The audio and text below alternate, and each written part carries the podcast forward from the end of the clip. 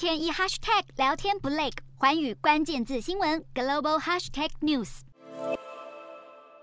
中国放松严格的清零防疫政策以后，确诊人数不断暴增，各家医院每天都有接不完的病患。不过，北京日前宣布，明年一月将取消入境隔离措施，引发许多国家恐慌，生怕中国旅客的增加将使得病毒蔓延到世界各地。而美国也成为另一个要限制中国旅客入境的国家。美国 CDC 表示，所有来自中国的旅客都必须在出门前四十八小时内接受 PCR 裁检，或是透过抗原自我快筛确认阴性以后，才能入境美国。